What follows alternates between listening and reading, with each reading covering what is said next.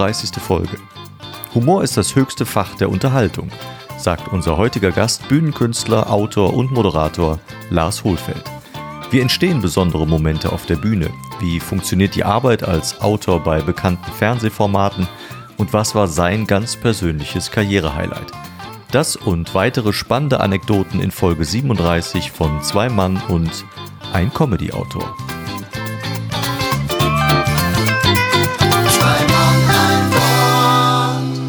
Und damit schönen guten Tag, lieber Lars. Ich bin bei dir in Düsseldorf zu Gast und ich freue mich sehr, du bist der äh, erste Gast, der das zweite Mal bei einem Oh. authentisch Gespräch dabei ist. Und was glaubst du, warum das so ist? Weil du sympathisch warst Oh. im ersten Interview.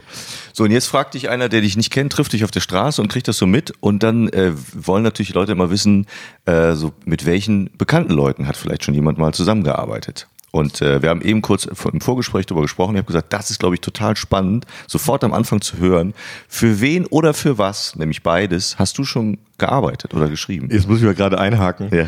äh, um, bevor ich antworte. Ich höre ja auch leidenschaftlich gerne euren Podcast und an der Stelle auch, äh, ich finde das super, wie ihr das macht und toll und weiter so und Ja. äh, bin da auch Fan. Und oft kommt ja der Einwurf, wir haben eben im Vorgespräch, haben wir noch bla bla bla Ja. und so. Und jetzt war ich zum ersten Mal bei so einem echten Vorgespräch dabei. ich bin ganz aufgeregt. Wirklich. Ja. Es gibt's wirklich. Das sind diese Vorgespräche. Ja.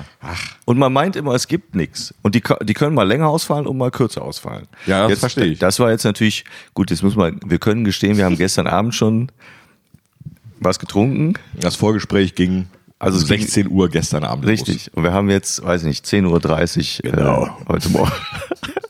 Und wir sind vor dem Frühstück, aber wir sind schon zumindest frisch geduscht, deshalb können wir das Interview machen. So, genau. Und äh, um äh, jetzt aber auch eine Frage auch zu beantworten. Mit, ja, für wen? Ja, das ging, also als Autor gearbeitet, sag mal, äh, ich rechne das so um äh, 99, 2000, weil da ich zum äh, weil ich zu dem Zeitpunkt erstmal für Au- Autorenarbeit tatsächlich auch Geld bekommen habe, direkt Ja. eins zu eins, ne? nicht irgendwie indirekt, weil ich einen Sketch geschrieben hatte, den wir dann irgendwie auf der Bühne gespielt hatten oder sowas, du kennst das ja Ja. äh, sondern direkt hier ist ein Text und der bitte und macht was damit. Das war so um die Zeit. Ja. Ich hatte da ein- einen guten Einstieg, äh, eigentlich tatsächlich mit äh, sieben Tage, sieben Köpfe Ach krass. Mhm. damals. Ähm, da hat ein Kollege, ähm, hat mir, hat, der hatte zu der Zeit auch äh, dafür geschrieben für die Fernsehsendung und äh, die hatten immer wieder Außenautoren, so heißt das Ganze, gesucht. Das, die haben Innerautoren natürlich Ja. auch, also das heißt dann äh, das feste Autorenteam vor Ort, ne, die für die Sendung schreiben, recherchieren und dann Ja. für die einzelnen Charaktere, die dann entweder immer im Cast sind, also die, ja, die Leute, die dann im, im, Panel, Ja. ne, also an diesem Schreibtisch sitzen. Die Reihe rauf. Die Reihe rauf sitzen, ganz genau. Ähm, dann für die einzelnen Charaktere dann die Gags machen oder die Sketche schreiben und den roten Ja. Faden vorgeben und so weiter. Und eben dann die Außenautoren, äh, das, das sind, das waren zu meiner Zeit damals äh, so 40, 50 So viele. Mhm. Autoren. Und die kriegen dann von den inneren Autoren und vom Chefautor, ähm, also ich, das war damals so, äh, montags morgens um neun Mhm. kam die Themenliste. Und die Sendung war samstags oder wann war Äh, die? die wurde, donnerstags war Probe, glaube ich, freitags wurde aufgezeichnet oder umgekehrt, ich weiß nicht mehr ganz genau. Oder Okay. vielleicht auch Sam, ich weiß nicht mehr ganz Ja, genau so. Aber fertig sein muss es dann wahrscheinlich ja irgendwie Mittwoch. Donnerstag. Mittwoch schon. okay. Mittwoch. Genau, du hast es zwei Tage. Und dann hast du äh, eine DIN A4-Seite bekommen und auf dieser, dieser DIN A4-Seite war in Schriftgröße 8 oder 6 oder also die kleinste, die man Sehr sich klein. vorstellen kann, Ja. waren irgendwie äh, 400 Themen, so gefühlt. Also es waren meistens waren es so 20, 25 Themen. Ja. Und diese Themen könnten eventuell drankommen. Und zu diesen Themen sollst du dann einfach Gags schreiben. Ne? Das war dann das Okay. äh, als Außenautor. Ne? Okay. Und damals wurde man dann per Gag bezahlt, wenn dieser Gag gekauft wurde und dann äh, versendet wurde. Ne? Also du hast ins Blaue geschrieben sozusagen. Das wollte ich gerade fragen. Das ist nämlich das auch, was viele ja nicht wissen, ist, du schreibst dir den Hintern ab, vielleicht, und, und äh, zwingst dich kreativ zu sein. Richtig, genau. Und bist vielleicht sogar begeistert von dem, was du da geschrieben hast, denkst, Mörder-Gag müssen die eigentlich nehmen. Und dann schickst du da was hin und dann kommt vielleicht nix. ja, ja, das ist äh, sehr, Du- sehr lange passiert. Wusstest du denn vorher schon, die haben was genommen oder erst, wenn du die Sendung angeguckt hast? Ähm, ich da kam die, Reda die Redaktion, die hat mir dann äh, quasi eine Abrechnung geschickt und dann gesagt, äh, hallo Lars, herzlichen Glückwunsch. Das war dann, als das erste Mal war, herzlichen Glückwunsch, äh, äh du bist heute mit einem Gag dabei. Ne? Da war Ach, ich schon sehr happy, als das passiert Das ist. hast du vor der Sendung dann schon erfahren? Das wusste ich dann vor der Sendung Ach, schon. Cool. Ne? Und ähm, ja, das war, das hat auch ich glaube, einen Monat oder anderthalb hat das gedauert. Also ich habe dann erstmal der Chef, also ich habe dann erstmal eine Schreibprobe abgegeben, mhm. dem Chefredakteur. Und äh, der hat gesagt, okay, kannst mal eine Woche mitschreiben. Ja. So sind das ist so die Floskeln, ne? Ja. Schreib mal eine Woche mit. Da sind die Themen, vielleicht ist das ja okay, ne? So, dann habe ich da was geschrieben und äh, da war dann nichts dabei, aber mhm. fanden sie schon okay. So ist halt, ne? Mhm. Du musst halt immer dranbleiben, ne? Dranbleiben, dranbleiben, dranbleiben. Und ähm, du kannst gar nicht vorstellen, wie viel ich geschrieben habe. Ne? Mhm. Ich habe mir dann hab gesagt, okay, egal zu welchem, egal, ich will das, ich sehe das jetzt auch als Training, als Schreibtraining, mhm. weil ich ja selber auch auf der Bühne stand und auch äh, da ja unterwegs war und immer Themen gesucht habe und mhm. Gags schreiben, üben, schadet nie, wenn man mhm. Komiker ist. Mhm. Das du weißt ja auch noch als Stand-up ja, ja, genau, genau, habe ich ja genau. Da hab das, okay. Ja, dann waren dann meinetwegen diese 25 Themen. Da habe ich gesagt, okay, ich will zu jedem Thema mindestens 10 Gags schreiben. Alter. Egal welches Thema, mindestens 10. Ne? Und dann wurden aus den mindestens 10 wurden dann auch schon mal 15, 20 und so. Okay. Und da ist natürlich nicht alles Blattgold, was man da hat. Ja. ja, aber es ist zumindest eine Grundidee. Das würde man ja, klar. nicht aufschreiben. Und vor allen Dingen Wiederholung hilft, hilft, hilft, hilft, hilft. Mhm. Ne? Ich habe dann, ich habe denen dann äh, 30, 35, 40 Seiten Gags geschrieben. In den zwei Tagen. Ja. Ja. Zwar, je mehr du schreibst, desto höher ist natürlich auch die Wahrscheinlichkeit, dass dann irgendwann was dabei mhm. ist. Ne? Und irgendwann war dann was dabei. Und dann ging das ganz schnell. Dann waren dann, ich, ah, verstehe, okay. Ne? Ja. Das gefällt denen. Also das ist ein Muster für dich erkannt. Genau, dann mhm. war das Muster klar. Und dann, ach, ach so, das war dann, okay, verstehe. Dann war mir dann klar, okay, diese Art Gags, die passen dann gut für den Charakter oder für den Moderator oder als, als äh, wenn man dann zu zweit das okay. was macht und so weiter. Und Charakter waren dann die, die immer fester saßen, weil ja, ja, so genau. Mike Krüger, weil, oder? genau, Mike Krüger und, und äh, ja, Gabi Köster, glaube ich. Gabi äh, Köster, genau. Und, äh, Gabi. Kennst du Gabi persönlich? und äh, sowas alles, ne? Ja, und irgendwann hat sich dann das Muster dann äh, erkannt. Ich wurde dann auch äh, besser und treffsicherer und ja. äh, hatte dann auch erkannt, okay, ähm, ich verstehe, es geht hier viel um Handwerk, ganz viel um Technik. Mhm. Und ähm, rein technisch und rein handwerklich kannst du schon ganz viel machen. Du kannst mhm. schon ganz viel erreichen, auch wenn du überhaupt nicht lustig bist auf der Bühne zum Beispiel, mhm. ja. Aber zumindest kannst du dich ja schon ganz gut ranfühlen. Ja. Und äh, ich sag mal so, durch Üben, Üben, Üben, sich ranarbeiten, ranlesen und, und so weiter, kommst du vielleicht also durch reine Fleißarbeit äh, erreichst du vielleicht so 65 Prozent schon. Ach, krass. Also da hat mit Talent noch nichts, ja. ist noch nicht dabei. Also ja. 65, vielleicht sogar kratzt du an der 70, sag ich mal, Prozent. Okay. Da ist also ganz viel möglich. Ja. Ja, und dann irgendwann ging das dann viel schneller. Dann, dann war, hatte ich dann regelmäßig Treffer. Dann habe ich dann äh, auch, äh, durfte ich dann auch, wurde ich eingeladen, dann nicht nur für sieben Tage zu schreiben, sondern auch für RTL Freitag Nacht News. Mhm und habe dann da parallel geschrieben. Da kamen dann dienstags die Themen. Mhm. Äh, die Themen doppelten sich dann zum Teil auch mit den äh, Themen von Montag, mhm. ja, äh, was dann super war, weil ja. ich dann ne, als klar kopiere ich dann rüber, schon gemacht, richtig. Ja. Ne, und dann kam auch noch, ähm, äh, da kam noch TV Total und Harald Schmidt Show und mhm. und so weiter. Und da hatte ich einen guten Lauf und da habe ich dann die ganze Woche hatte ich dann geschrieben ne, ja. und ähm, das war einfach geil. Und da hatte ich äh, damals war, äh, genau, ich glaube, du hast so 120 oder zwischen 120 und 140 Euro äh, netto für einen Gag bekommen, wenn der ausgestrahlt Das wäre noch mal eine Frage gewesen, ob das überhaupt veröffentlicht werden darf. Quasi, klar, oder? das war okay. halt schäbig. Und ja. ja. für den Arbeitsaufwand ist das natürlich Wahnsinn. Ja, ich habe da natürlich äh, zwölf Stunden da gesessen oder sowas. Wir hatten im Vorgespräch, haben wir auch drüber gesprochen, wie lange kann man überhaupt so konzentriert arbeiten und so. Und da habe ich äh, einfach mal die These so in den Raum geworfen, wenn ich jetzt mit anderen Kollegen arbeite und schreibe und so. Also ich kann da maximal die Konzentration zweieinhalb Stunden, vielleicht drei, wenn es gut mhm. läuft, oben halten, aber dann ist Ende. Dann mhm. ist also einfach die Batterie ist ausgelaufen, dann geht nichts mehr. Mhm. Und äh, eben beim Schreiben war es auch so. Äh, da hast du also kreative Läufe, dann läuft's gut. Da hast du, ah, hast du eine zündende Idee. Mhm. Das ist ein Thema, das kannst kannst du jetzt schön gagmäßig abarbeiten. Mhm. Wunderbar.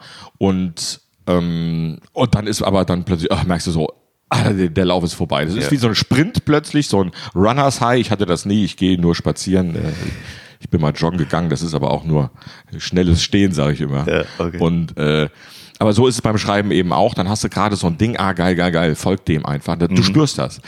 Und dann ist vorbei und dann ist die Konzentration zu Ende. Und deswegen äh, war dann auch viel, was nach dieser Konzen- Hochkonzentrationsphase, was ich dann geschrieben hatte, war dann nur noch, ich sag mal in Anführungszeichen, Technik abarbeiten.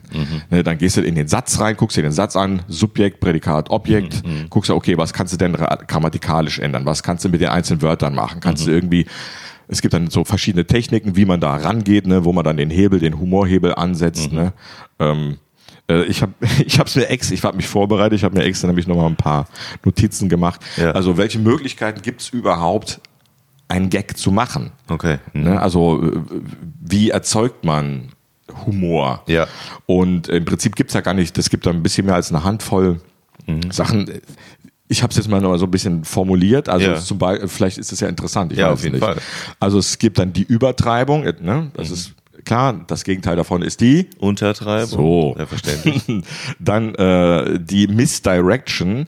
Das heißt also, du wirst ähm, auf eine Fährte geführt, aber wirst dann von, äh, von hinten quasi überrascht. Okay. Und das ist dann quasi das gleiche wie die Überraschung. Ich habe es dann nochmal auf Deutsch. Ja. Also Überraschung ist auch so ein, Ja. äh, ein Hebel, mit dem man arbeiten kann. Schadenfreude ist natürlich immer gut. Mhm. Dann ähm, äh, der Übertrag.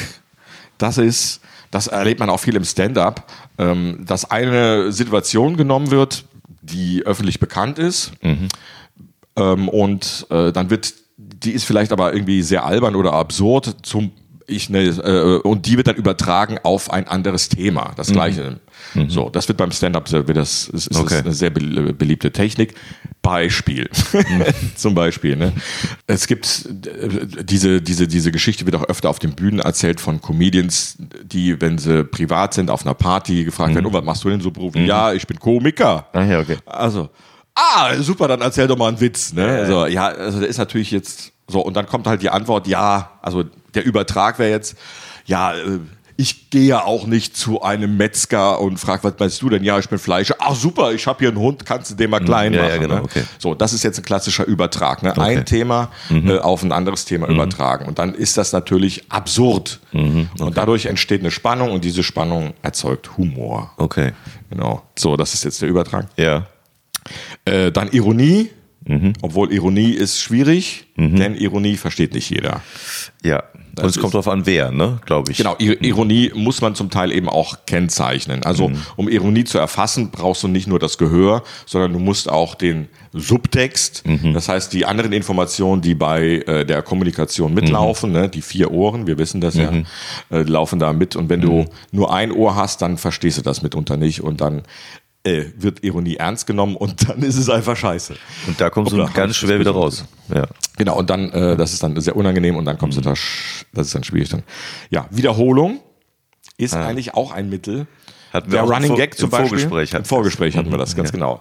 Äh, Wiederholung ist auch ein, ein Stilmittel, um äh, Humor zu kreieren. Wenn Ja. du irgendwas wiederholst, wenn du irgendwas wiederholst, wenn du irgendwas wiederholst, wenn du irgendwas wiederholst, dann.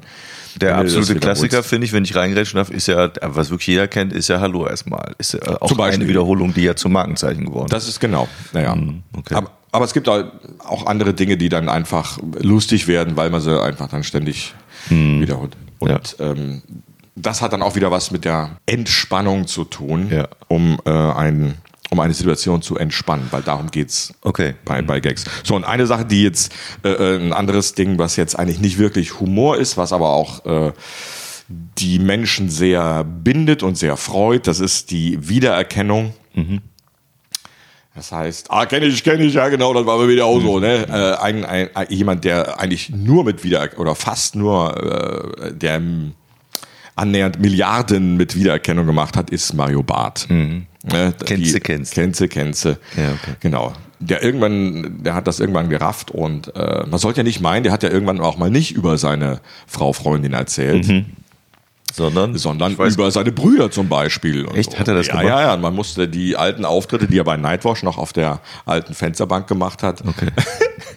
das war auch gar nicht so lustig Ja. zum Teil. Ne? Aber der Mann hatte schon immer ein extrem extrem gutes Timing, ein tolles Gespür für ähm, für Situationen und äh, das, was beim Publikum ankommt und ähm, einen Killerinstinkt, der sehr zielgerichtet nach vorne ist. Der wollte immer äh, nach vorne und noch weiter, noch weiter und sich immer verbessern und so. Inhaltlich kann man dann natürlich sagen, äh, das ist nicht mein Ding, alles Ja. klar. Aber handwerklich und zielstrebig war der immer und er hat äh, auch die Branche in Deutschland ganz weit nach vorne gedrückt.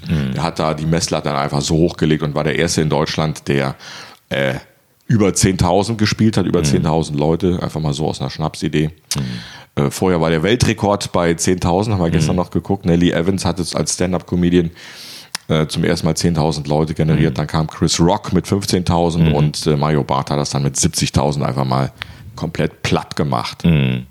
Auch da muss man sich fragen, muss ich mir einen Comedian äh, mit Fernglas in der Halle auf, auf einer Leinwand angucken, weil das ist dann nur noch ein Event Genau. und hat eigentlich mit der Urform der Comedy, der Club-Comedy, so Stand-Up-Comedy, so wie wir das kennen, nichts mehr zu tun. Das ist einfach, wir sitzen in einem Raum mit vielleicht 240 Leuten oder sowas. Du siehst auf jeden Fall noch das Gesicht des äh, Zuschauers und des äh, Künstlers. zu, also als als äh, also als Zuschauer siehst du das Gesicht des ja. Comedians noch und siehst eben noch alle vier ne, Wege, die da rausgehen, ja, also nimm mal die die vier Ohren. Comedy ist im Gegensatz zum Kabarett ein Dialog mit dem Publikum. Ne? Also ob der jetzt, der ist dann meistens nonverbal, manchmal wird auch äh, gehackelt oder der Comedian stellt Fragen oder geht so ein bisschen interaktiv auf sein Publikum ein. Gehackelt ist dann dieses, wenn man So, so ein Hackeln, bisschen- Entschuldigung, bisschen ja. Ist, mit dem dann, Publikum. Hackeln ist, äh, wenn das Publikum, äh, das ist so ein bisschen, kommt das sehr aus, aus Großbritannien, äh, das so reingerufen wird, ne? Ja, stimmt doch gar nicht oder äh, so und, dann versucht so den Comedian so ein bisschen zu provoz provozieren. Okay. Und äh, wenn er dann schlagfertig ist, Mhm. auch wieder eine Technik, äh, Improvisation, ähm, dann äh, kann er da cool mit antworten und das dann entstehen kleine Momente Mhm. oder wie auch so äh, das Momentum. Mhm. Viele Fußballtrainer benutzen das gerade so. Da brauchen wir das Momentum. Aber auf der Bühne gibt's das auch. Das, Ja, ja, natürlich, ja, Das klar. ist ganz erstaunlich, wie das entsteht. Da habe ich mit Julius auch schon ein paar Mal drüber gesprochen. Wir ja auch. Göttlich. Ja, und wenn, wenn du den erreicht hast, diesen Moment, Oh. dann ist, hast du das Gefühl, du kannst fast machen, was du möchtest. Also wenn die dir abgekauft haben, was du da machen willst, bei mir ist die Figur, weil du hast ja Stand-up gemacht, wenn du einmal das Gefühl hast, jetzt ist gut, dann musst du, glaube ich, sehr viel falsch machen, um, äh, um das noch zu verkacken. Und das finde ich ist so, das sind so Momente, die so, die so auch nie enden sollen. Die, die gehen so vor sich hin und hast das Gefühl, ey, hoffentlich dauert die letzten 20 Minuten ewig. Ja, ja, das ist richtig. Mega gut. Das geht aber nicht nur dir so, sondern das geht auch im Publikum so. Als ich noch äh, Zuschauer, nur Zuschauer war, sagen wir Profi-Zuschauer.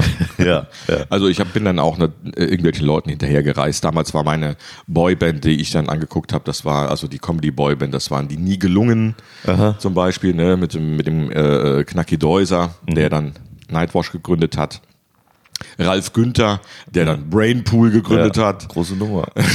kann man so sagen. Und ähm, Roberto Emilio Francesco Capitoni, Ja. der auch äh, viele Bücher geschrieben hat und äh, auch als Stand-Up-Comedian sehr erfolgreich ist. Ja. Auf Tour unbedingt mal gucken, eine Live-Maschine auch. Ja, und auch äh, da, da habe ich ja auch das Glück gehabt, kann man schon fast sagen, fast, vor fast einem Jahr habe ich ja mit ihm auch zwei oder drei Sachen zusammengespielt. Beim Olli zusammen, beim Olli Martell, Olli äh, Mixshows. Comedy Currywurst. Ja, und das war so, ich hatte auch echt äh, großen Respekt davor, weil er halt auch schon ja, seit Jahrhunderten gefühlt im Geschäft ist. Und den habe ich auch gesehen, da war ich Teenie. Ne? Und äh, ich habe auch, er ist so einer, wo ich gedacht habe, selten so entspannte und nette Menschen erlebt. Total. Die sofort gesagt haben, trinkst du ein Bier? Ja, äh, also vor der Show trinkst du eigentlich Bier? Und ich denke so, fuck, was ist das für eine Frage? Ja, dann setzen wir uns heute Abend an die Bar. Und das ist halt mega cool. Und da sitzt du mit den Leuten zusammen. Äh, Hans Gerzig war noch dabei und es hat total Spaß gemacht. Und die erzählen dann auch nette Geschichten und aus dem, aus dem Nähkästchen. Und das, das ich erzähle ja immer wieder, warum mache ich das, was ich gerade tue, so gerne? Weil das ist für mich ein großer Bestandteil davon. Das, das stimmt, also die meisten Kollegen sind sehr nett und äh, Roberto Capitoni weiß ich auch noch, also ich so als Fanboy, wir hatten die Jungs, also die nie gelungen, in Koblenz in der äh, blauen Bivel, in der alten blauen Bivel, das war so ein schöner Comedy-Laden. Kleine Bühne, aber es war so toll. Ah, was für ein schöner Laden. sind die aufgetreten, auch volles Haus, volle Hütte. Wir sind ja. da hingefahren. Also wir, das heißt meine Comedy-Truppe, die wir damals waren, Les Hot Banditos. Der Titel ist übrigens auch immer noch.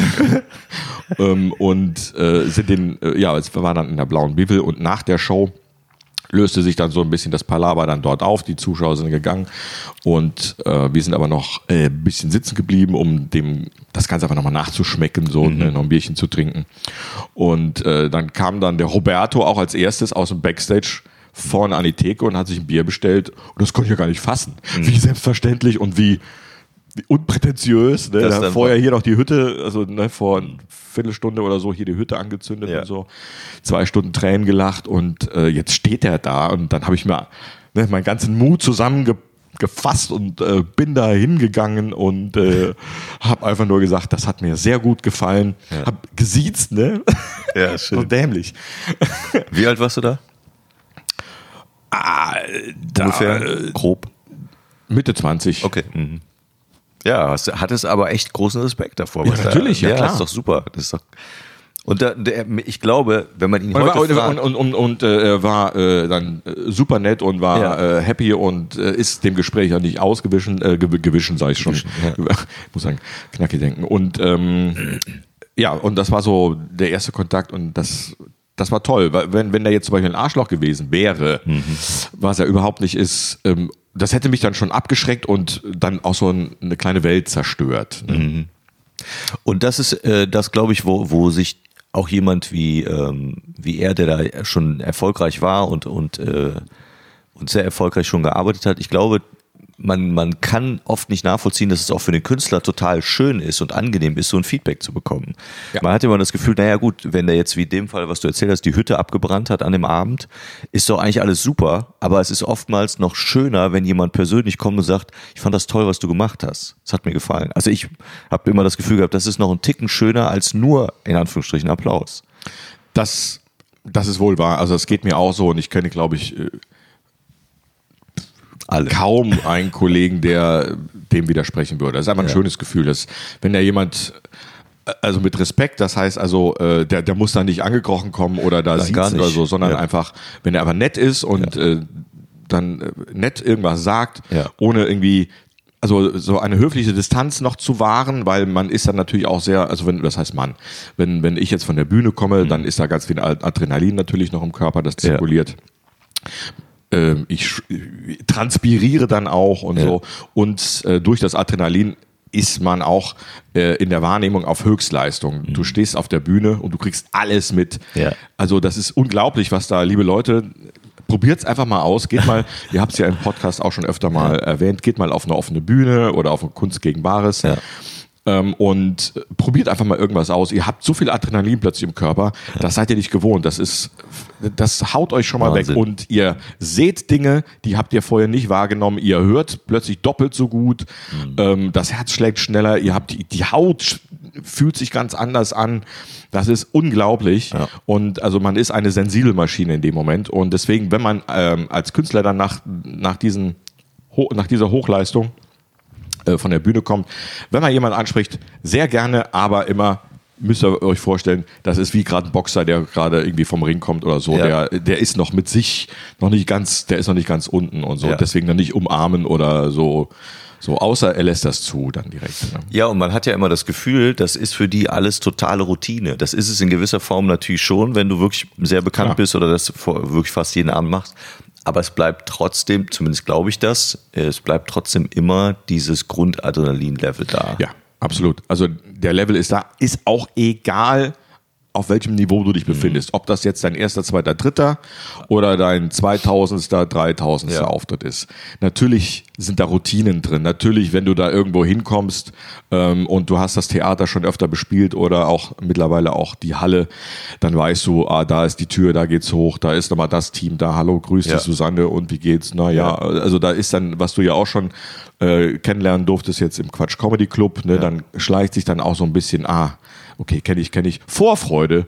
Ja. Äh, Vorfreude, ähm, die vielleicht Angst oder Nervosität, äh, die weicht einfach einer, einer äh, aufgeregten Vorfreude vielleicht genau. so ein bisschen. Ne? Mhm. Also da, also wir subtrahieren Furcht, mhm. Unbekanntes und da bleibt dann einfach äh, Freude übrig. Ja. Ne? Ja. Das ist dann eine schöne Routine, die einem dann auch hilft, sich auf den Kern zu, kon äh, zu konzentrieren. Aber jeder Abend ist anders und jedes Publikum fühlt sich anders an und man fängt im Prinzip ja immer bei Null an, weil äh, natürlich, auch wenn man bekannt ist, hat man einen gewissen Vorlauf, aber auch trotzdem äh, nach zehn Minuten, wenn du dann aber schlecht bist, Ja. dann nutzt dir das überhaupt Ja, nicht. das braucht sich auf. Das braucht sich auf, genau. Das, und äh, im Gegenteil, wenn du musst dann nicht besser sein, aber ähm, als erwartet, aber wenn du dann deutlich schlechter bist, aus welchem Grund auch immer, das kann ja auch eine, eine Tagesform sein, physische Verfassung. Ne? Stell dir vor, du hast einfach, was ja normal ist, plötzlich mal irgendwie äh, dein Magen sagt so, Ja. äh, du hast da gestern irgendwas gegessen, Ja. mir gefällt das nicht. Ja. Und du bist dann plötzlich mitten auf der Bühne und mir machst gefällt es. und dann hast du dann noch einen inneren Dialog zusätzlich mit zu dem äußeren, Ja. wobei man sowieso ähm, äh, ja sowieso auf der Bühne auch immer parallel fährt, ja. Also man, man einmal bist du nach außen und einmal bist du innen und Ja. äh, lädst ja quasi, während die, während das Publikum lacht oder äh, eine Reaktion im Publikum entsteht, lädst du ja in, in deinem Kopf quasi die nächste Geschichte oder den nächsten Gag nach. Ne? Dann wird die Kassette eingefahren. Und da habe ich festgestellt, die Klarheit dafür, dass bewusst, äh, dass im Grunde genommen, das ist ja fast schon eine Art der Steuerung. Ne? Also du merkst, okay, die lachen jetzt, und dann hast du deine fünf Sekunden Auszeit. Mehr ist es ja oftmals nicht, es reicht ja auch aus. Ja. Und das dann bewusst nachzuladen, das ist, das ist eine, für mich zumindest eine Erfahrung gewesen, die extrem mit Routine zu tun hat. Mhm. Auch zu wissen, wann wird es sehr wahrscheinlich passieren. Das passiert ja nicht jeden Abend an derselben Stelle. Mhm. Ja. Manchmal hast du auch das Gefühl, warum habe ich denn jetzt gerade Pause und die lachen? Das Mhm. ist auch schön, ist ja aber dann überraschend, aber du bist nicht bereit nachzuladen, weil du denkst, okay, dann lasse ich euch jetzt mal lachen. Genau. Aber kam jetzt für mich unerwartet, aber ich freue mich natürlich. Aber diese Klarheit, das wahrzunehmen, das ist so, also mein Gefühl ist dann immer, vielleicht auch, weil ich dann sitze und auch extrem sowieso Zeit habe zu spielen, ist, das ist wie in solchen Hollywood-Filmen, wo du die Zeit so auf 30 Prozent runterdrehst, während so eine Kugel irgendwo in dem, äh, und in dem Moment ist so, ich weiß, jetzt gleich kommt ein Gag, der funktioniert in dem Moment auch und dann verlangsamt sich das und dann habe ich das Gefühl, ich komme auch dann phasenweise in Modus, wo es richtig angenehm ist und ich habe das Gefühl, ich steuere jetzt gerade. Und das geht aber, wie du es auch beschrieben hast, nur in diesem, in diesem Dialog, dass ich merke, die nehmen gerne teil, die nehmen mir das ab, was ich erzähle und dann läuft das Ding von sich und dann ist das plötzlich echt ein Steuern, was, was wahnsinnig schön auch und angenehm ist und dann kannst du auch total cool improvisieren, finde ich. Weil du das Gefühl hast, okay, die Kassette lasse ich jetzt nochmal liegen, ich nehme die noch nicht, sondern mir fällt gerade was ein. Das kennst du als ähm, äh, Moderator ja noch viel, viel intensiver. Also du gehst ja, wenn du die ähm, äh, bei den Pop-Up-Comedy-Shows habe ich dich ja am häufigsten erlebt, ähm, dass du dann rausgehst und ich habe immer das Gefühl, du gehst einfach hoch und denkst, mal gucken, was mir so einfällt. Ich weiß gar nicht, wie viel du da vorbereitest, aber es wirkt so und das finde ich eben so cool, dass du hochgehst und sagst, mal gucken. Also du traust dich, weil du dir vertraust und weißt, ich mache das seit so vielen Jahren, dass ich mir zutraue, diesen Abend auch zu wuppen. Und ich traue mir auch zu, mal ein bisschen Kontra zu geben. Das haben wir auch schon mal besprochen, dass wir auch schon mal den einen oder anderen Auftritt hatten, wo ich dachte danach, Alter, da hast du dem Zuschauer aber ganz schön Gas gegeben. so. Das äh, war schon, aber trotzdem kriegst du die dann. Und das finde ich, finde ich erstaunlich. Ja. Ähm, also, wenn das eine Frage war, dann kann ich jetzt mal. Weiß ich gar nicht genau.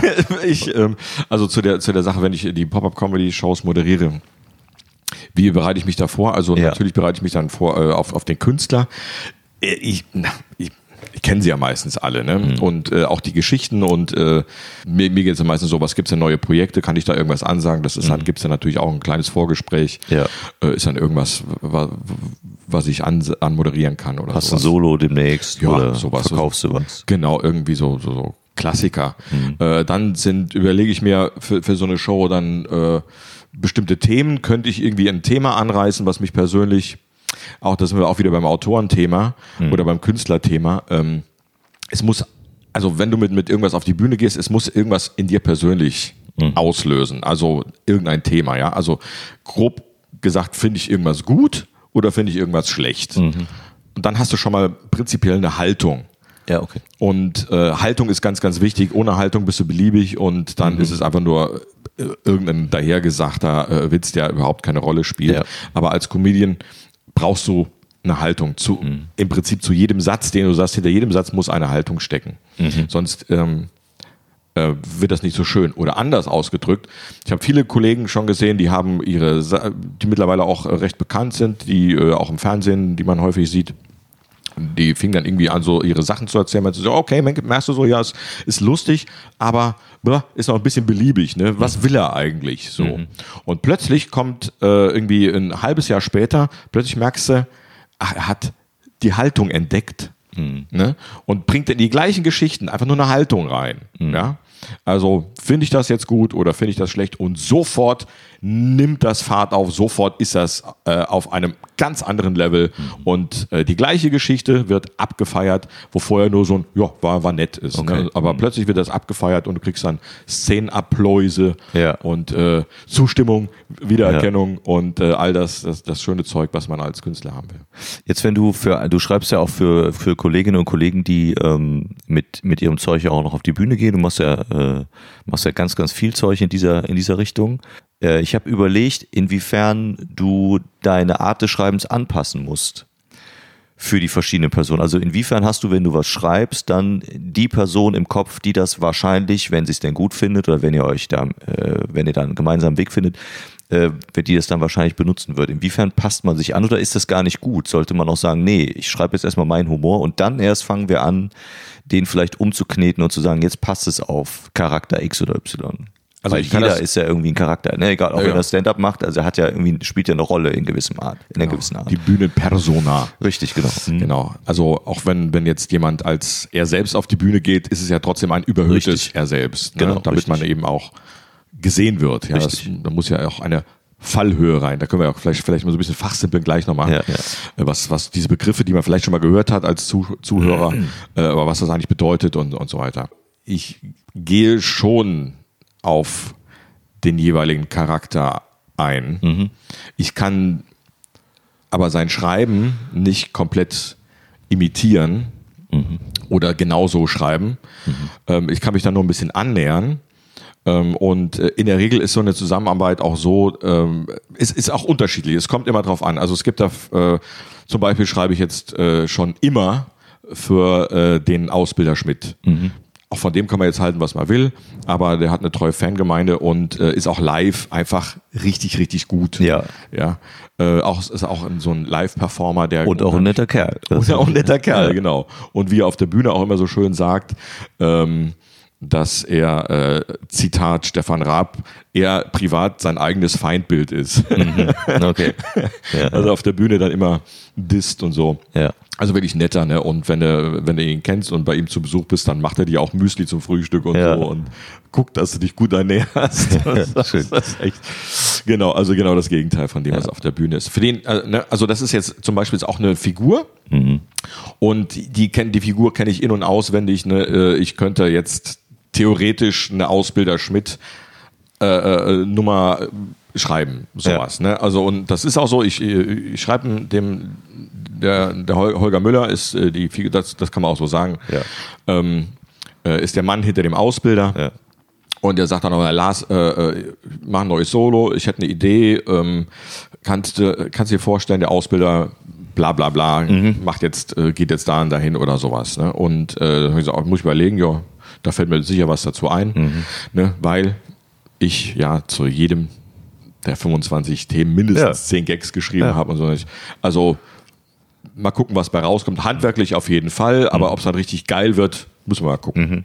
So, und dann ähm, schreibe ich dann was. Ich kann da auch, also die, die Stimme, die Sprache, den Duktus, die mhm. Atmung, ähm, auch die Wörter, die er gerne benutzt. Ja, ich lege dann auch gerne Wörter in den Mund, die ich einfach gerne vom Ausbilder geschrien äh, hören möchte. Ja, also so, es gibt äh, also, also schöne Wörter, die in verschiedenen Mündern einfach toll klingen. Mhm. ne? mhm. Und ähm, das macht dann schon Spaß. Also so ein Text entsteht, dann, dann liegt er, ähm, dann gucke ich dann einen Tag später nochmal drauf. Ne, und dann, also so, so ein Text wäre ja im Prinzip nie fertig. Ich, also bei mir ist, ich glaube nicht, dass man einmal irgendwann, vielleicht hat man mal den perfekten Text, keine mhm. Ahnung, aber es fällt mir immer wieder was ein, die Welt verändert mhm. sich und so.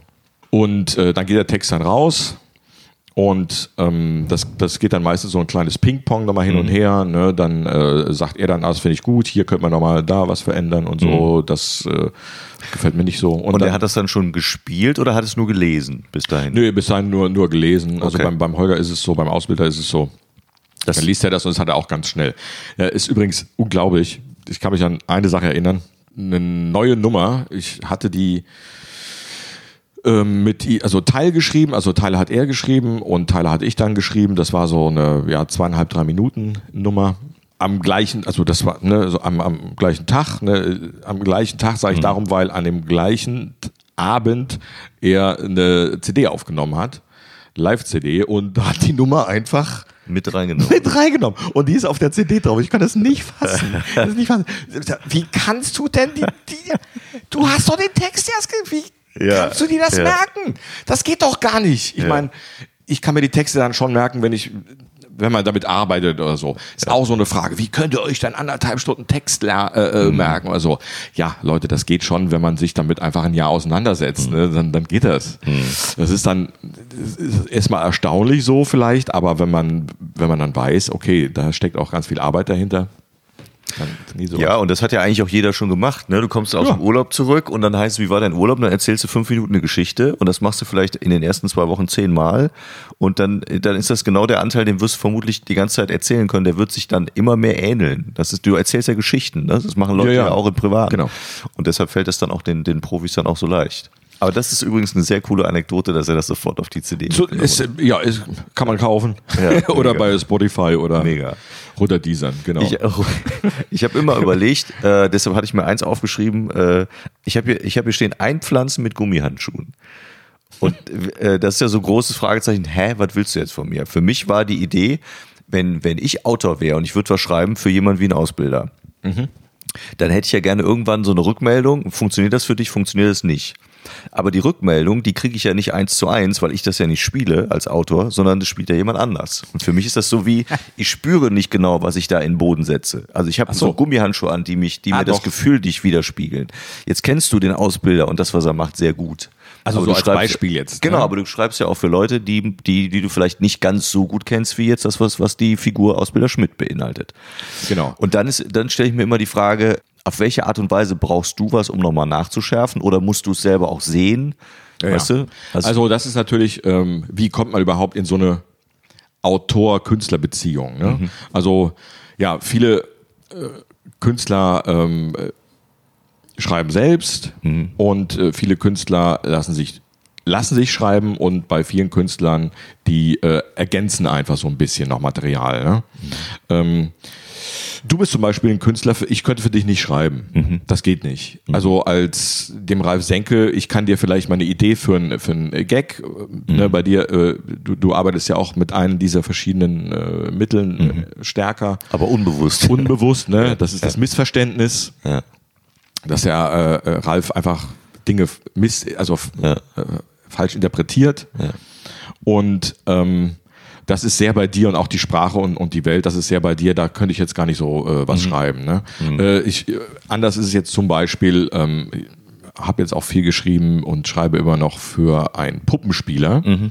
Und das ist dann so ein typischer, nennt sich Buddy-Stand-up, also ne, mit meinem Buddy, mit meinem Kumpel äh, erzähle ich einen Witz. Ne, das ist so, äh, das um das vielleicht nochmal so ein bisschen ranzuholen, damit man es nachvollziehen kann, das, was das Colonia-Duett gemacht hat. ja. Das ist so, dazu würde man im Englischen Buddy Stand-up Ah. machen. Und das, das war halt super gut. Und ach, ja, das Colonia-Duett, ich als Kind natürlich. Ja, ich auch. Ich habe es auch geliebt. Oder? Ja, und ich kann es heute immer noch gucken und finde es immer noch gut. Und eine kleine Anekdote am Rand, äh, da habe ich direkt Pippi auch wieder. Oh. Ja. Ähm, ich durfte ihn mal kennenlernen hier, Hans Den Süper, ne? Hans Hans Süper, Süper, mhm. und ähm, wir haben da ein gemeinsames Projekt gemacht äh, mit auch einem Kollegen, für den ich auch schreibe. Äh, und äh, der hat ein, ein ganz tolles Projekt. Pape macht Zirkus, Christian Pape. Mhm. Und äh, der hat in seinem Garten, der hat einen großen Garten, ein, ein Spiegelzelt, ein Spiegelzelt äh, hingebaut und hat da ganz tolle Künstler eingeladen. Äh, das macht er einmal im Jahr, außer natürlich, wenn es nicht erlaubt ist. Und unter anderem war eben auch Hans Süper da. Und er sagte Christian, äh, was soll man denn machen? Wie soll, wie soll ich den denn anmoderieren und so? Und da habe ich gesagt, ich habe eine Idee, mach doch, ich, ich schreibe euch einen kurzen ähm, Colonia-Duett-Sketch als Intro. Ja. So, äh, so im, im Colonia-Duett-Style. Ja. Ne? Und ähm, ja, das habe ich dann gemacht. Das war nicht viel. Ja. Ah, äh, also das waren jetzt, weil dem Hans Süper kann man nichts schreiben. Ja. Das muss für ihn so sein, als wäre das seine Idee gewesen und so. Ne? Der Mann ist genial. Ja, also, es ist, also es ist wirklich genial. Und ähm, ja, das haben sie dann, Christian hat ihm das vorgeschlagen, der liest das dann einmal durch und das ist fertig, ne? Ja. So. Also das ist ja so ein alter Hase, unglaublich. Ja, und dann, das war das Highlight meines Autorenschaffens. Ja, super. Dann ist Hans Hüper mit meinen Texten auf die Bühne Mega. und wenn das nur drei, vier Sätze waren und so, ich habe da gesessen, mir sind die Tränen. Jetzt Das glaube wieder- ich. Ah. Hast du denn irgendwo eine Aufnahme davon? Gibt es das wenigstens für dich? Nee, nee, nee. Als Erinnerung? Ich wollte ich wollte das gar nicht Ach, echt? haben. Nee, nee, ich wollte das, Das will so. man das nicht greifbar haben, zumindest wissen, ich könnte irgendwann das nochmal gucken. Nee, Oder ich will das gar nicht mal sehen. Ich, Aber den Text hast du noch. ja, ja, Krass. das habe ich noch. Das wiederum finde ich ja auch toll, dass ähm, bei allem Handwerk, was dazu kommt, oder bei allem, es gibt, äh, du hast dir eben äh, ja so schön aufgelistet, ne, was es alles so für Möglichkeiten gibt, wie das, wie das Handwerk aussehen kann, von der Überhöhung zu und so weiter und so fort. Und dann kommt da jemand äh, vor, vor weiß ich nicht wie viel Jahren an, äh, Jahrzehnten an äh, und geht gefühlt auf eine Bühne und sagt, da habe ich gar keine Ahnung von, ich bin einfach lustig. Und das finde ich einfach faszinierend, dass das geht. Also dass es, dass es vielleicht sogar noch ein Ticken genialer ist, als wenn man, als wenn man versucht, es genau zu berechnen. Und scheinbar geht es nicht genau zu berechnen. Ich glaube, es sind oftmals Dutzende von Faktoren, die etwas lustig machen. Von der Figur bis zum Habitus, bis zur Haltung, bis zum Gag an sich, bis zum Timing. Da kommt so viel zusammen. Ja, genau. Das ist also sehr, sehr komplex, das Ganze. Also Humor ist sowieso das höchste Fach der Unterhaltung. Ähm, und wenn du dann auch nur mit reinem Wort, also agierst, ohne dass dann noch, dass du dich nach musikalisch begleitest oder dass du äh, Requisiten hast äh, äh, oder dass du äh, noch eine Torte nimmst oder irgendwas, ja. Ähm, alles gut, alles super, ähm, aber nur mit Wort lustig sein über den ganzen Abend, das ist die, so schwierig. Das ist unglaublich. Äh, man kann sich das so vorstellen, jetzt, äh, liebe Leute da draußen, ja, ihr erzählt einen Witz in, in, in einer geselligen Runde, der kommt super an, ihr seid, ihr seid die Helden. Ne? Gleiche Situation, ihr erzählt einen Witz, der kommt in der gleichen Runde überhaupt nicht an. Äh, ja, ich gehe mal Zigaretten ziehen. Ne? Der Mann war nie wieder gesehen. Und ähm, so, so, so, also, ne, also in, in, in einer Gesellschaft, in einer Runde, ähm, einen Witz erzählen, der nicht ankommt, das aber multipliziert mal 100 oder mal 200 und so. Und das äh, äh, sind dann auch genau die Emotionen, die man dann auch auf der Bühne hat, wenn das eben, wenn so ein Gag nicht funktioniert, Ja. äh, dann ist dieses Gefühl plötzlich da und das ist das schlimmste Gefühl, das man haben kann und direkt danach winkt aber vielleicht schon wieder das schönste Gefühl. Und deswegen ist es diese wie viel besprochene emotionale Achterbahn. Und sag mal, wenn du leidenschaftlich bist, leidenschaftlich genug, dann hältst du diese unerträglichen Schmerzen aus und sagst, Ja. okay, ich habe jetzt hier fünf Minuten auf der Bühne gestanden, da hat keiner gelacht, die haben mich angeguckt, als wäre ich, weiß ich nie was. Und ich riskiere es aber trotzdem nochmal. Ja. Wie bescheuert muss man eigentlich sein? Ja. Es tut weh. Es hat niemand liebt dich. Ja. Äh, Im Und so Gegenteil. fühlt es sich an. Genauso fühlt es sich an. Ja, und äh, es reißt dir den Boden weg. Ja, du hast dir so viel Gedanken gemacht. Alles. Dein Weltbild ist zerstört in Mhm. dem Moment. Das kann nicht sein. Doch. Warum? Ja. Du hast keine Lösung. Du hast keine Antworten. Ich mach's wieder. Ja, es ist, das ist völlig unlogisch. ja, ist es auch. Aber das zeigt eine gewisse Leidenschaft und äh, deswegen äh, merkt man eben auch, wenn jemand das erfahren hat und geht trotzdem immer wieder auf die Bühne, dann hat es auch seine Berechtigung. Das ist, ich habe das ja auch, glaube glaub ich, schon mal im Podcast so verglichen, das ist so ein bisschen, du ziehst dich komplett aus. Ja. Du gehst da hoch, auch wenn du, egal welche Rolle du spielst, kannst ja auch einen Ausbilder, der eine, eine taffe Rolle spielt. Trotz allem ist es ja ein sehr intimes Ding. Du gehst da hoch, ziehst dich blank und du bietest quasi, also du öffnest quasi deinen Körper und sagst hier, das ist mein Herzensprojekt, das gebe ich euch. Und wenn die dann darauf spucken oder nicht lachen, und das macht man, das ist, fühlt sich genauso an, das verletzt einen echt. Und ich glaube, wenn das zu häufig passiert, Ja. entweder stumpft man so ab, dass es dann schon wieder krass wird, weil einer da eine Nummer draus macht, das sagt, mir ist es egal, ob ihr lacht oder nicht. Aber ich glaube, der Durchschnittsmensch, und ich, Bühnenmenschen sind eh schon schräg drauf, aber der Durchschnittsmensch würde sagen, ich mach das, tu mir das nicht an. Da sagt niemand, egal wer. Da kannst du auch nach Übersee gucken und so, auch wenn die dann vielleicht nach außen hin sagen, es ist mir egal, ich ziehe meinen Stiefel durch.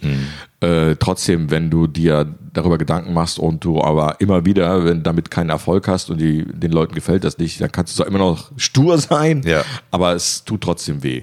Aber ähm, um die, die Frage nochmal zu beantworten, ja, natürlich äh, muss man sich anpassen an die Künstler. Mhm. Ich mache das zum gewissen Teil. Ich glaube, ich kann das auch relativ, das ist so meine kleine, das ist mein Superskill, so, mhm. ne, meine, meine Superkraft, dass ich da mich so ein bisschen auf die einzelnen Comedians oder Kabarettisten oder äh, Aufgabengebiete mhm. einstellen kann. Mhm. Das gelingt mir relativ gut. Und ähm, es ist auch, wenn es gut läuft, also die Beziehung zwischen Autor und, und Künstler ist es wie, wie, wie eine Ehe, kann man auch mhm. wirklich sagen. Ne? Also wenn, wenn, wenn man, wenn man sich liebt, mhm. also man muss, man muss sich mögen einfach. Man muss, mhm. man muss gleich, man muss mal auch miteinander äh, saufen gewesen sein, sa äh, sage ich jetzt mal, äh, um so ein Bild zu schaffen. Ähm, da, das hilft, sich kennenzulernen, wie tickt der andere und ähm, um den Puls zu spüren und mhm. dann, dann, dann gibt man sich auch nicht mehr her, so es sei denn, ja. passiert was Gravierendes. So. Ja. Also das bleibt dann auch ziemlich lang bestehen. Und äh, das ist auch ein schönes Gefühl und das ja. erleichtert dann, dann auch vieles. Ne? Atze Schröder beispielsweise, der hat von Anfang an sein Autorenteam, ne, die, die ähm, fahren dann einmal im Jahr oder so, fahren die dann für drei Wochen nach Mallorca mhm. äh, äh oder so, ne? Haben dann eine schöne Zeit und dann entstehen dann die Geschichten. Da ist natürlich dann auch ganz viel Routine dabei. Das sind mhm. alles Vollprofis, die sind super clever, intelligent, lustig, die wissen ganz genau, welche Knöpfe sie drücken und drehen mhm. müssen und so, welche Themen da liegen. Und, ähm, und dann entsteht so ein Programm dann relativ schnell, so die ersten Geschichten und dann so, ne? Also das ist dann eine ganz enge Bindung, die, mhm. die man dann auch möglichst gerne halten möchte. Mhm. Und das ist schön. Und äh, dann gibt's dann eben die, die Unterstufe davon, dass man so Projekte abarbeitet. Ne? Also mhm. Also zum Beispiel, jetzt habe ich jetzt, wenn du, wenn du ein Buch schreibst oder sowas, mhm. ne? als, als äh, Co- oder Ghost-Autor, mhm. ähm, dann, dann ist das Buch fertig und dann ist auch das Projekt zu Ende. Ne? Dann gibt's dann mhm. vielleicht mal ein anderes Buch, aber in dem Moment ist dann die Zusammenarbeit dann einfach äh, beendet. Ne? Mhm. Das heißt, es gibt Dinge, die irgendwo jetzt veröffentlicht werden, wo du weißt, ich habe das mitgeschrieben oder großteils genau. geschrieben oder nur teilweise, die, äh, wo dann aber nicht dein Name draufsteht. Genau, also wird dann meistens gefragt, ob ich das äh, möchte und ich verneine das ganz gerne. Warum? Oh, ich lege da keinen gesteigerten Wert drauf, ehrlich gesagt, äh, dass da mein Name auch noch dabei ist. Ich überlasse das lieber dem Künstler, weil das interessiert auch niemanden. Es, Mhm. Also. Ja, das stimmt schon. Ich glaube, man kriegt es nicht wirklich mit. Also man kriegt es wirklich genau mit. Es irritiert höchstens. Mhm. Und äh, lass es doch dem Künstler, weil am Ende hat es der Künstler sowieso abgesegnet. Mhm. Äh, ob das jetzt seine eigenen Worte sind, die er vielleicht so nicht gefunden hätte, mhm. whatever. Aber äh, lass ihm, also das ist meine Philosophie, lass ihm das einfach äh, und äh, dafür ist die Rechnung höher. Nein, also mir ist es, also, mir ja. ist es wirklich egal. Ja. Ähm, ich brauche das nicht für mein. Also eigentlich steht es nur drauf, um ein anderes Ego äh, zu befriedigen. Mhm. Und die Welt wäre eine bessere, wenn es weniger Egos gäbe. Ja, das stimmt. Ne? Ja. So, also.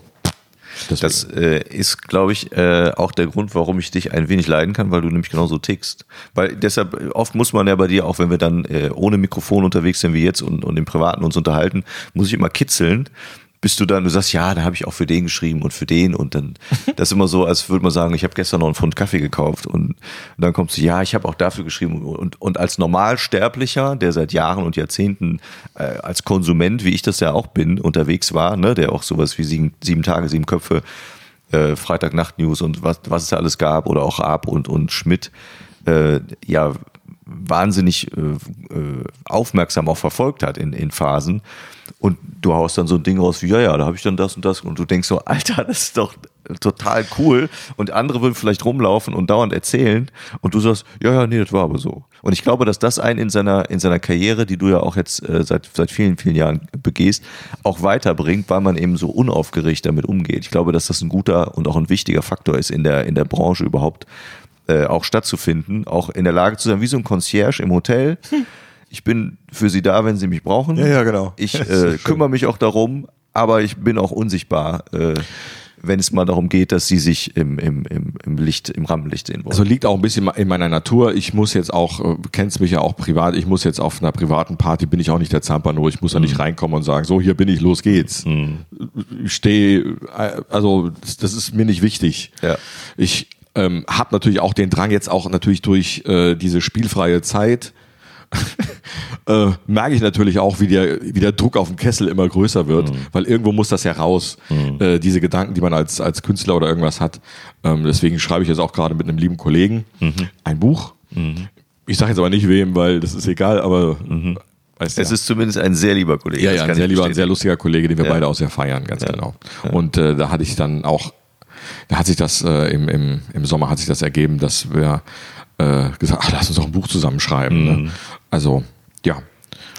Und jetzt hast du eben ja erzählt, du hast eigentlich für den schlechthin schon zumindest ein Sketch schreiben dürfen, nämlich Hans Süper. Ja. Ähm, und jetzt, äh, wenn du drüber nachdenkst, äh, du hast mal so ein bisschen freie Auswahl, freies Schießen. Ach so. Äh, für wen würdest du gerne arbeiten? Kannst du das sagen? Ähm, oder hast du auch schon gearbeitet, würdest gerne wieder arbeiten? Ganz egal. Welches, welches Projekt oder welchen Künstler, welche Künstlerin? Kannst du da was zu sagen? Also als Künstler oder Künstlerin mhm. ähm, würde ich gerne für die Caroline, äh, Caroline Kebekus mhm. schreiben. Oder kann ich mir, oder ich kann sagen, ich würde nicht gerne, sondern kann ich mir gut vorstellen, würde mir Spaß machen. Mhm. Ich glaube, ähm, wir, wir, ich meine, wir kennen uns ja auch und äh, wir haben auch schon zusammengearbeitet, auch schon bei den RTL frei, äh, bei äh, den Freitag-Nacht News und mhm. wir waren auch zusammen äh, im, bei äh, RTL Samstagnacht. Mhm. Wieder hast du auch viel gearbeitet? Da, genau. Das hast du auch nicht erzählt. Ist ja auch, kennt man. Das war aber die, die uh, Reloaded oder so Version. Ah, okay. Also nicht die, die, die, die Original, Original. die mhm, Originalen, okay. genau. Und, aber das war das gleiche Produzententeam und mhm. ähm, alles gleich. Ja. Bist du einmal drin? Dann ja, ja. bist du drin. Genau. Und also für die Caroline, das könnte ich mir ganz gut vorstellen, äh, weil auch da das menschlich äh, passt. Ich weiß auch, äh, wie sie tickt, habe auch die Entwicklung sehr gut äh, verfolgt, mitbekommen, kennen auch den Bruder, den sie auch schon mal äh, erwähnt und ähm, auch die Familie und so mhm. und ähm, die Lebenswelt und äh, ihre Intention. Deswegen glaube ich, da könnte ich da äh, auch ein bisschen was dazu beisteuern. Mhm. Bei ihr ist es aber auch so, glaube ich, das ist ganz cool. Dann sitzt man dann äh, äh, sitzt man dann in der Runde und entwickelt dann. Das ist dann nicht so äh, statisch ein Text schreiben. Hier ist er, bitteschön. Mhm. Lern den mhm. und geh raus und sag Alter. Mhm. äh, sondern das ist dann so ein ein Gemeinschaftsding einfach. Und am mhm. Ende steht dann äh, der Protagonist dann da. Also bei der Caroline könnte ich mir das vorstellen. Mhm. Ähm, bei wem ich mir zum Beispiel nicht vorstellen könnte, äh, Ralf Senkel. Bekannt ist, ja, Ralf Senkel. Also der ist aber nicht bekannt. Aber okay. äh, äh, nee, also äh, in so einer Größenordnung ist äh, der Kristall. Mhm. Der Chris ist auch ein wahnsinnig guter Performer auf der Bühne. Mhm. Das ist irre. So gut, gefällt mir außerordentlich gut, wie er das macht. Inhaltlich sind das nicht meine Themen. Mhm. Aber auch da, äh, das kann man auch, auch da arbeitet er sehr eng mit, mit einem Autoren zusammen.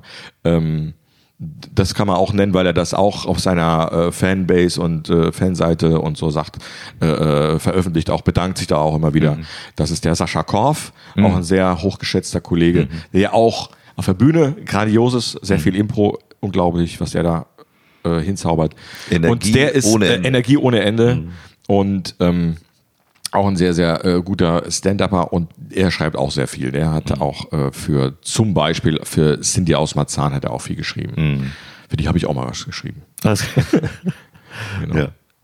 Gibt ja. es denn, kann man, also vielleicht kann man die Frage gar nicht beantworten, aber so in dem, was so, was so mittelmäßig bis sehr bekannt ist, was, was so der Durchschnittszuschauer, äh, Zuschauerin kennt, ähm, kann man ungefähr sagen, wie viel Prozent haben Autoren und wie viel Prozent machen es alleine? Ist der Großteil eher die eine wie die andere Seite oder ist das gar nicht festzulegen? Das kann ich gar nicht sagen. Mhm. Also, weil ich ja nur die Leute kenne, mit denen ich arbeite. Weil auf dem, ich muss nochmal gerade eingrätschen, es ist ja schon so, also bei mir war das vor Jahren so, als das erste Mal so Klick machte äh, und ich ja dann auch mit dir in Gesprächen merkte, ach guck mal, irgendwie haben ganz viele Leute Autoren scheinbar Mhm. Was ja auch in Ordnung ist, ich will das gar nicht verurteilen, weil es gibt immer die, es gibt immer die, die schreiben selbst und sind auch gute Performer und es gibt die, die sagen, ich bin, oder nicht sagen, sondern da weißt du, die sind mega gute Performer aber die brauchen auch gute Autoren oder einen guten mhm. Autor. Und das ist am Anfang etwas, wo man denkt, hm, jetzt weiß ich gar nicht, wie ich das finde, wenn ich die Person wieder sehe, wenn die da zum Beispiel eine Rolle spielt und ich weiß, das ist gar nicht die Geschichte, die sie selber geschrieben hat oder sich ausgedacht hat oder er. Ähm, das ist schon es ist zumindest verändert es etwas. Und deshalb war so meine Idee oder meine Frage, kann man das sagen? Aber du sagst, es ist schwierig. Das ist schwierig, kann ich jetzt gar nicht so sagen. Äh, sag mal, was im Fernsehen kommt, ist meistens gescriptet. Ne? Da sitzen dann ja. immer irgendwelche Autoren. Aber um, um das jetzt auch nochmal äh, zu, ein, um dir da auch nochmal ein gutes Gefühl zu geben oder auch alle, die sich jetzt vielleicht diese Frage stellen, ähm, wenn ihr jemand gut findet oder so, nehmt das einfach an, weil auch da jetzt nochmal zur Technik zurückzukommen, das kennst du ja auch. Ähm, der Inhalt ist ja gar nicht so wichtig bei einem Gespräch, sondern man kennt das aus der Kommunikation. Ne, der, äh, das Wichtige ist eigentlich, wie wird das transportiert. Ja, das heißt also die Form, die Sprache und, und so weiter. Das der Inhalt, das ist vielleicht, sind das 25 Prozent, ähm, die jetzt zum Beispiel einen Gag machen. Das ist meinetwegen dann der Text, ja, der dann vielleicht zu 100 Prozent von jemand anderem kommt. Ne? Aber trotzdem hast du dann noch, äh, lass mich kurz rechnen, 75 Prozent, die dann vom Künstler kommen, Ja. die dann einfach so ein Ding dann lustig machen, wo du dann sagst, ich freue mich dran. Also, liebe Leute, mindestens 75 Prozent, wenn ihr da Spaß dran habt, sind dann von dem Künstler. Okay. Ne? Also, was dann ankommt. Ne? Und maximal 25 Prozent, wenn man dann so will, von Autoren, aber selbst da ist es ja dann auch so, dass dann die Texte dann auch nochmal verändert werden vom Künstler und so Mhm. weiter oder meistens ah, da 50-50 oder so, deswegen Ja, ja. kann man das ruhig annehmen und sich dem auch hingeben. Ja. Und das, und das ist auch ein Grund, also diese Illusion, die soll man sich da gar nicht nehmen lassen, weil das einfach, das bremst im Kopf und man will ja einen schönen Abend haben und es, auch da, es spielt überhaupt keine Rolle, wenn, wenn das einfach, ein, wenn mich das unterhält, Ja. ist es egal, woher es kommt. Okay. Äh, und achso, an, eine andere Sache wollte ich noch, noch antworten. Also es war die Caroline, für die würde ich gerne schreiben und als Projekt, weil du das auch in der Frage formuliert hast, was mich sehr reizen würde, ist tatsächlich, wenn es in Australien stattfindet, das Dschungelcamp. Die meisten Typen, die, ich habe jetzt das Dschungelcamp, muss ich aber auch zu, äh, zwei Jahre nicht mehr gesehen, nicht mehr verfolgt. Ähm, und vorher habe ich mir das äh, dann schon immer angetan. Eben äh, nicht, weil mich die Leute interessiert haben oder sowas, sondern eben aus Autorensicht. Okay. Und ähm, das ist schon eine Höchstleistung, was die Jungs da drüben treiben. Das ist ja nur ein kleines Team von zwei. Vielleicht, also wenn man dann die ähm, Protagonisten dann noch mitzählt, vielleicht eine Handvoll Leute maximal, die dann inhaltlich so jede Nacht sich dann so eine Show aus den Fingern saugen müssen. Ja, das ist eine Wahnsinnsarbeit. Es sind nicht nur die Moderationstexte, sondern auch alles drumherum. Ne? Diese Off-Texte, die dann der Sprecher moderiert und so weiter und so fort. Äh, das Thema der Sendung, das alles muss innerhalb von kürzester Zeit gefunden werden. Innerhalb von kürzester Zeit muss da eine Linie rein und äh, Gags und das stelle ich mir als sehr reizvoll, sehr anstrengend, aber auch sehr reizvoll vor und äh, das wäre so ein Ding, da hätte ich Bock. Also ich stelle mir das so verklärt romantisch vor und danach bist du einfach völlig im Eimer. Ja. Da brauchst du dann auch einfach mal irgendwie so zwei Wochen Nix. nix, ne? Einfach, einfach mal nix. Also sollte das irgendwann funktionieren, dann äh, verspreche ich dir, gucke ich es mir an. Ich weiß, du stehst ja mit, mit den äh, Sendern und äh, mit, der, äh, mit dem Boulevard so ein bisschen auf Abstand, sag ich mal, hältst du ja ganz gerne auf Abstand.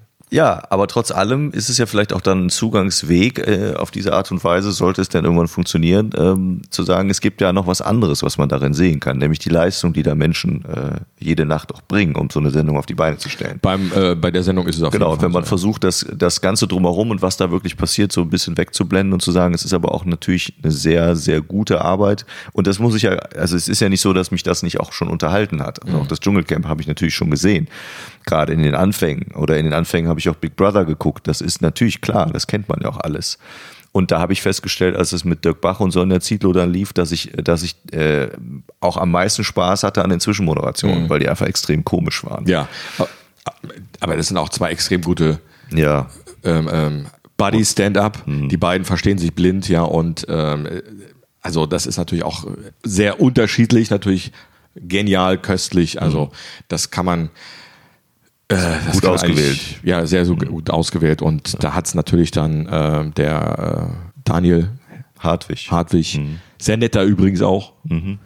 Ähm, Kennst du natürlich auch. schwer. Ja. Ja.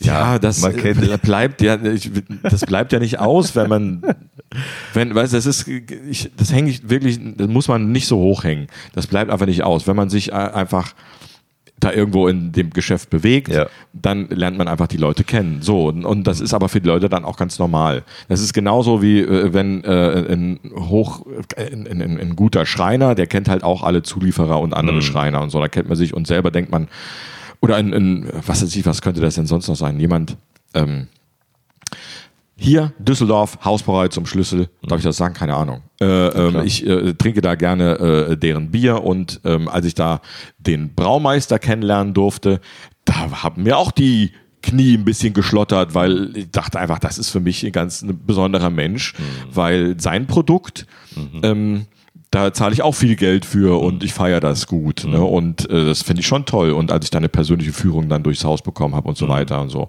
das fand ich dann genauso beeindruckend. Also deswegen muss man das gar nicht so hochhängen. Aber das, das, das fällt dann einfach ab auf dem Weg. Genau, und das ist wahrscheinlich aber die Faszination, die die meisten Leute kennen, weil natürlich äh, gerade das, was in den Medien abläuft, ne, im Fernsehen abläuft, das kennen viele und da, damit mhm. sind ja auch viele von den Hörerinnen und Hörern auch groß geworden. Und wenn man dann auf einmal hört, wie manchmal unspektakulär es doch ist und wie finde ich, wie entspannt und auch wie, wie klug man damit umgehen kann und wie du das in dem Fall machst, finde ich das auch äh, extrem sympathisch und es passt wunderbar in unsere authentisch Gesprächreihe, weil du eben erzählst, wie du erzählst und nicht ähm, Dinge einfach verblümst. Was du erzählen darfst, das erzählst du und das fand ich schön. Und deshalb äh, merkst du, muss ich zum Ende kommen, weil wir schon fast eine Stunde, glaube ich, rum haben. Äh, ich hätte fast gesagt, vielleicht machen wir irgendwann noch eine Folge, weil es gibt eigentlich noch genug Themen im Vorgespräch und auch gestern habe ich das Gefühl gehabt, da gibt es noch eine Menge andere Sachen zu erzählen. Vielleicht machen wir irgendwann noch mal eins oder wenn wir mal einen Live-Podcast vielleicht irgendwann machen, wir haben ja drüber nachgedacht, vielleicht bist du ja da als äh, auch zu Gast, mal gucken. Ja, ich war ja jetzt schon zweimal, dann guckt ja mal. Ja, ob wir noch ein paar andere finden. Genau. Die ja, weißt, also ich komme natürlich da gerne. Ich bin auch sehr gespannt auf Siechhaus, weil da war ich noch nie. Ich höre immer nur davon. Ja, kann ich empfehlen. Es, genau. ist sehr schön dort. Eine Sache nur noch, weil ja. wir haben das vorher angerissen, das möchte ich jetzt auch auflösen ne, zum Thema, was bedeutet denn Fallhöhe? Ach, richtig. Fallhöhe und sehr so, gut. weil wir das eben auch nochmal ähm, äh, besprochen haben. Also Fallhöhe, das heißt, äh, beschreibt einfach die Stärke eines Gags, mhm. ja. Und wie, wie entsteht Humor? Ganz, ne, also wie entsteht ein Gag? Lachen ist einfach die Entspannung. Mhm. Ähm, also es ist der, der Reiz der Entspannung. Es wird vorher wird eine, ähm, eine Situation künstlich aufgebaut, die eine Spannung erzeugt. Ich vergleiche das ganz gerne immer, wenn man, du hast ja immer so ganz gerne mit Bildern auch, wie, äh, äh, so, wenn man, wenn man ein, so ein Gummiseil, ja, mhm. also so, so ein Gummi, so ein, so ein Gummi mit, mit zwei, ähm, Bleistiften so aufdreht, so dass da immer mehr Spannung drauf kommt. Man dreht, man dreht, man dreht. Das heißt, äh, das wäre dann in dem Teil wäre das dann, man erhöht die Spannung, man baut das Setup, das, mhm. äh, das heißt also man, man bereitet den Gag vor, man baut eine Spannung auf, ne? man will wissen, was kommt denn jetzt und dann kommt die Schere und die Schere schneidet dann dieses Gummiseil los und mhm. dann löst sich diese Spannung auf und diese Spannung, äh, diese Auflösung der Spannung, das ist in dem Fall dann äh, äh entlädt sich dann beim Hörer als Lachen. Ne? Also die mhm. Spannung im Kopf Hahaha, ist ein, mhm. also äh, ein, ein äh, das kommt noch aus der Urzeit her, aber warum, wieso lacht man denn? Das ist ein äußeres Zeichen von äh, Friede, Freude, Eierkuchen, ich mhm. tue dir nichts und so. Und ähm, dann löst sich die Entspannung. Ähm, und Fallhöhe ist einfach dann, das kann man dann, äh, je, je, je kräftiger du an diesem Gummiband drehst, ne, desto höher um jetzt ein anderes Bild zu benutzen, gehst du dann äh, im Freibad auf der Leiter, gehst du auf den Einerturm, gehst du auf den Dreier, auf den Fünfer mhm. oder so, ne? Und wenn du jetzt ganz oben stehst, ne, und springst dann Fallhöhe runter, ne, platscht am Wasser auf, dann hast du auch den höchsten Ausschlag, das Wasser spritzt am höchsten. Je höher die Fallhöhe, desto höher ist dann der Ausschlag, um mhm. die beiden Begriffe dann jetzt auch nochmal erklärt zu haben zum Ende. Ja, cool. Das war ja fast schon ein Seminar umsonst. Ja, guck mal. Ich. Also für Leute, die jetzt irgendwas mit Humor machen wollen, die haben echt gute Grundlagen heute. So, gelernt. und äh, das weiße Blatt ist gar nicht so schlimm, wie man immer denkt. Einfach machen, einfach anfangen, weil pff, man schreibt sowieso für die Tonne. du als erfahrener Autor weißt das. Ja, ja, genau. Das meiste ist sowieso für die Tonne und äh, und wenn du sagst, einfach anfangen, wissen wir, was genau dagegen gestellt wird, nämlich einfach beenden und das machen wir jetzt. Dann äh, grüßen wir den Julius und ähm, geben, wie sagt man, zurück ins Funkhaus. Das wollte ich immer mal sagen. Tschö, danke dir. Äh, sehr gerne. Danke.